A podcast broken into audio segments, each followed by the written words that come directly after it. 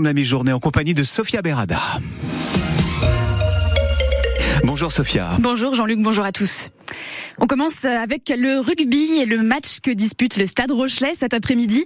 Les Maritimes jouent à Sale, près de Manchester. Ils affrontent l'équipe des Sharks.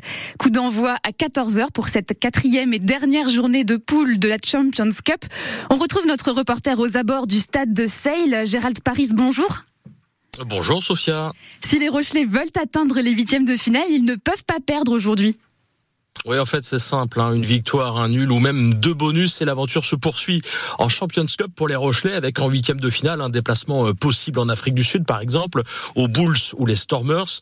Mais aussi, c'est euh, également envisageable en Angleterre, à Northampton ou Exeter. Une défaite et le stade Le Rochelet serait reversé en Challenge Cup. C'est la petite Coupe d'Europe. Alors, c'était déjà arrivé, même au meilleur, hein, en 2013, au Saracens.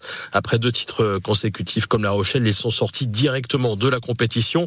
Une chose est sûre, la rencontre se jouera sous la pluie et avec du vent, avec des rafales parfois à 70 km heure cet après-midi.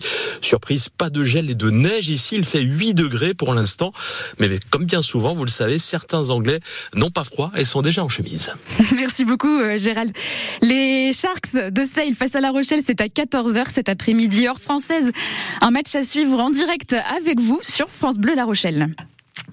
Aujourd'hui, partout en France, euh, des manifestations contre la loi immigration. Des élus, des syndicats, des artistes, les personnalités sont nombreuses à appeler à la mobilisation. Le mot d'ordre, dénoncer une loi adoptée au forceps par le Parlement le 19 décembre dernier.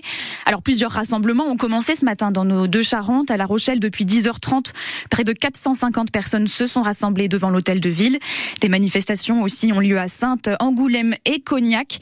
La loi immigration prévoit entre autres de restreindre les prestations sociales pour les étrangers, elle instaure des quotas migratoires et remet en question le droit du sol. Plus de 450 bateaux privés de pêche et c'est toute la filière du poisson qui s'inquiète. À partir de demain et pendant un mois, la pêche au filet est interdite dans le golfe de Gascogne, donc du nord de l'Espagne jusqu'à la Bretagne. Les bateaux concernés sont ceux qui mesurent 8 mètres ou sont équipés de certains types de filets. C'est une mesure prise par le Conseil d'État pour limiter les captures accidentelles de dauphins. 60 bateaux de la flotte, de la flotte charentaise maritime vont donc rester à quai. À La Rochelle, sous les ailes des poissonniers, serre les dents, Jeanne de Butler Derrière son tablier en plastique, Jessie n'a pas bonne mine. Dans l'allée aux poissons, depuis deux jours, tout le monde ne pense qu'à ça. C'est énorme, un mois c'est énorme. C'est drôle parce qu'en fait la pêche de jeudi aurait dû être vendue vendredi par exemple et les bateaux ils n'ont pas mis leur pêche euh, en vente vendredi, ils l'ont gardé pour lundi matin. Donc hier déjà il n'y a pas eu de crier. Et au final lundi il y a 3 tonnes 8 à La Rochelle au lieu d'au moins 15 tonnes. Elle ne s'approvisionne qu'ici, un peu au sable d'Olonne. Alors 500 bateaux qui restent à quai, c'est sûr que son étal va en prendre un coup. On est en saison des poissons plats, tout ce qui est sol, Saint-Pierre, Turbo, Barbu, tous ces poissons-là, c'est pêché au filet. Donc là, il n'y en aura pas. On fera ce qu'on fera à ce qu'on a. Mais il est hors de question qu'on se mette à vendre du saumon, des, des crevettes roses, des quaterres. Enfin, c'est pas notre boulot, quoi. Juste en face, son collègue Albert hoche la tête, il a les mains dans le poisson. Il est en colère. Toute la filière navigue à vue. On n'a pas d'infos. Donc il y aura du poisson d'apport de Bretagne. Ça va venir d'Écosse, d'Irlande, d'Angleterre. Donc il y aura moins d'offres, mais toujours autant de demandes. Donc ça risque d'augmenter les prix aussi. Après, ce qu'il va falloir voir aussi, c'est euh, les pêcheurs vont être indemnisés. En amont et en aval de la filière, euh, ça va être la même chose. On attend l'arbitrage gouvernemental. Tous disent qu'on en saura plus lundi à la criée, mais déjà, certains ont pris les devants. Ils prévoient de mettre certains de leurs salariés au chômage partiel. Un reportage de Jeanne de Butler. En fin de semaine, le gouvernement a promis qu'il y aura des aides pour les professionnels. Un accompagnement est prévu pour l'ensemble de la filière aval.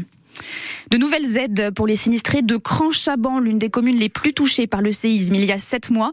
Le préfet Brice Blondel les a rencontrés hier, car là-bas, sur 360 maisons, la moitié sont abîmées, 70 sont même inhabitables. C'est autant de familles qui ont dû se reloger et beaucoup rencontrent des difficultés avec leurs banques et leurs assurances.